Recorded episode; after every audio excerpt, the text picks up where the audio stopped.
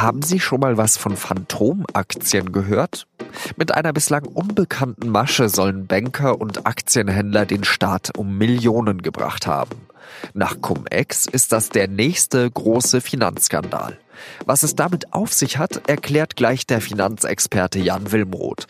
Ich bin Jean-Marie Magro und Sie hören den Nachrichtenpodcast der Süddeutschen Zeitung auf den Punkt. Stellen Sie sich vor, Sie bekommen eine Steuer zurückerstattet, die Sie nie gezahlt haben. Nicht möglich? Doch. Denn genau so sollen Banken und Aktienhändler einen Schaden in mindestens dreistelliger Millionenhöhe verursacht haben. Normalerweise ist es ja so, wenn man von einem Unternehmen eine Aktie besitzt, bekommt man von diesem Unternehmen auch eine Dividende. Von diesem Gewinn, den die Firma dann ausschüttet, behält das Unternehmen 25 Prozent ein und führt den Betrag als Kapitalertragssteuer an den Staat ab. Der Aktienbesitzer kann sich diese Steuer dann später unter bestimmten Voraussetzungen zurückerstatten lassen. In dem neuen Fall ist es aber so, dass die Aktienbesitzer die Steuer erstattet haben lassen, obwohl vorher eigentlich nie eine Dividende geflossen ist. Also vorher auch gar keine Kapitalertragssteuer gezahlt wurde. Denn es gab in diesen Fällen nicht einmal Aktien. Es handelt sich um Geschäfte mit Phantomaktien, die Fachleute als ADR-Papiere bezeichnen. ADR, das steht für American Depository Receipts. Das sind spezielle Papiere, die von Banken ausgestellt werden. In den USA werden diese Papiere stellvertretend für ausländische Aktien gehandelt. Normalerweise muss jedem ADR-Papier eine echte Aktie zugrunde liegen. Wie Süddeutsche Zeitung und WDR berichten, war das aber für Millionen dieser ADR-Papiere nicht der Fall. Es gab keine Aktien, die ihnen gegenüberstanden, sondern nur diese sogenannten Phantomaktien. Das Ganze erinnert an ein anderes Steuerschlupfloch, das im Jahr 2012 aufgeflogen ist. Den Cum-Ex-Skandal.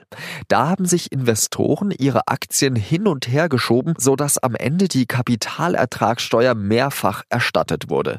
30 Milliarden sollen damals allein dem deutschen Staat entgangen sein. Über die Phantomaktien spreche ich jetzt mit einem der Redakteure, die diesen neuen Skandal aufgedeckt haben. Jan Wilmroth ist Wirtschaftsredakteur der SZ in Frankfurt und mir jetzt zugeschaltet. Jan, was macht diesen neuen Fall so perfide? Also bevor wir in die Niederungen dieser Systeme absteigen, einfach mal eine ganz allgemeinverständliche Erklärung, ein allgemeiner Vergleich, der hinkt ein bisschen, ähm, aber man kriegt eine Idee davon, was da geschehen ist. Man stelle sich vor, man geht in ein Bekleidungsgeschäft, man geht zu H&M und möchte einen Pulli zurückgeben, hat aber den Pulli nicht dabei und nur den Kassenzettel. Und der Kassenzettel ähm, ist auch noch ausgestellt für einen Pulli, den man nie gekauft hat. Man bekommt das Geld aber trotzdem zurück. Und das im besten Fall gleich mehrfach. Ohne dass H&M Verdacht schöpft, man könnte den Pulli gar nicht besitzen. So ungefähr muss man sich vorstellen, was da gelaufen ist und das eben an den Finanzmärkten in ja, virtuellen Raum erstellt von hochintelligenten Leuten, die es nur auf eins abgesehen haben, und zwar den Staat um Geld zu bringen. Und damit uns Steuerzahler.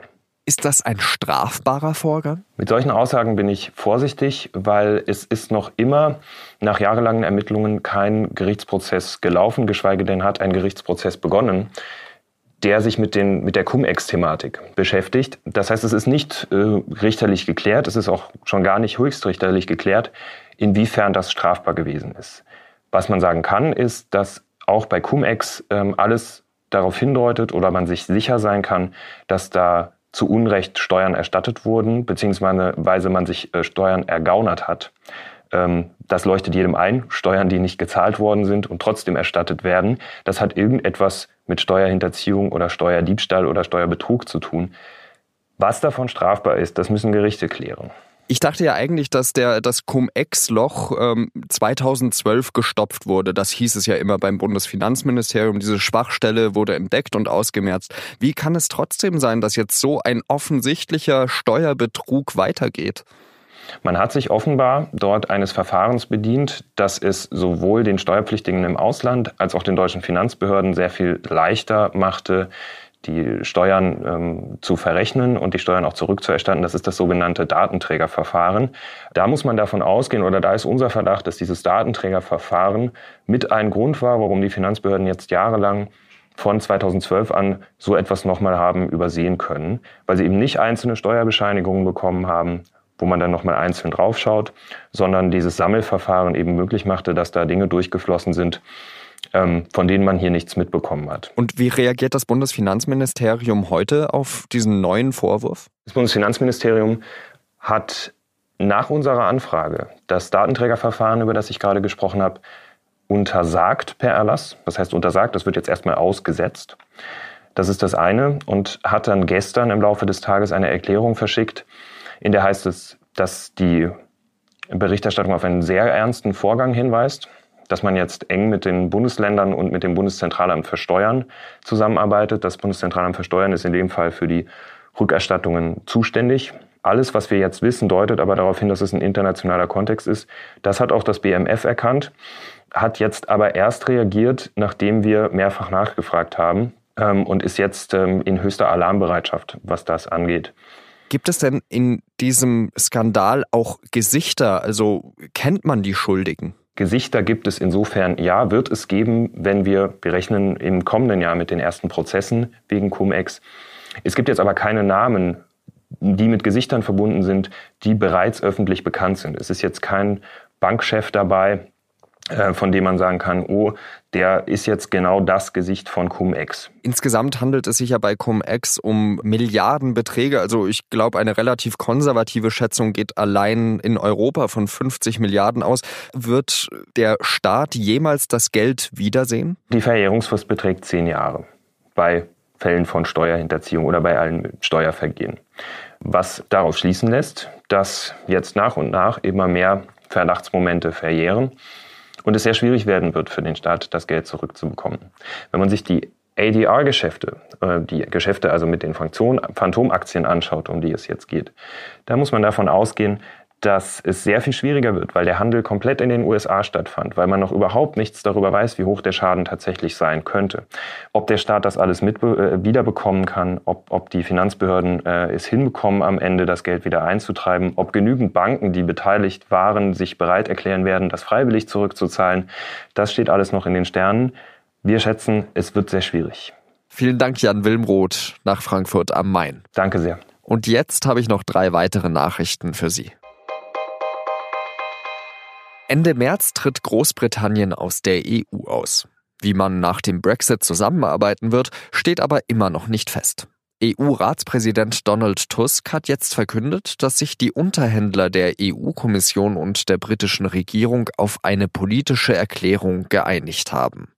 Brüssel und London streben an, wirtschaftlich eng zusammenarbeiten zu wollen. Außerdem soll die Übergangsphase nach dem Brexit um ein bis zwei Jahre verlängert werden können. Viele Züge der Deutschen Bahn kommen nicht nur zu spät am Bahnhof an, sie kommen auch zu spät in die Werkstatt. Deshalb ist nur jeder fünfte ICE überhaupt vollständig funktionsfähig. Denn weil die Angestellten nur wenig Zeit für Reparaturen haben, arbeiten sie nur das ab, was sicherheitsrelevant ist. Und deshalb fahren manche Züge tagelang mit kaputten Toiletten, Klimaanlagen oder Bordbistros durchs Land. Der CDU-Politiker Stefan Habert wird seinen Platz im Bundestag räumen und beruflich nach Karlsruhe ziehen. Habert soll nämlich neuer Vizepräsident am Bundesverfassungsgericht werden.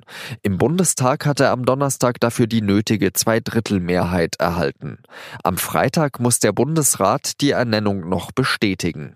Habert soll die Nachfolge des Präsidenten am Bundesverfassungsgericht Andreas Voss-Kuhle antreten. Der scheidet 2020 aus dem Amt. Das war der SZ Nachrichten Podcast auf den Punkt. Wie immer war Redaktionsschluss um 16 Uhr. Ich lege Ihnen in der Freitagsausgabe der Süddeutschen Zeitung ein Interview in der Rubrik Reden wir über Geld ans Herz. Die Kollegen haben mit einem meiner absoluten Lieblingskabarettisten gesprochen, mit Frank Markus Barwasser alias Erwin Pelzig. Der ist in den letzten Jahren ein bisschen abgetaucht. Gerade deswegen bin ich gespannt, was er zu erzählen hat. Viel Spaß beim Lesen. Vielen Dank fürs Zuhören. Adieu.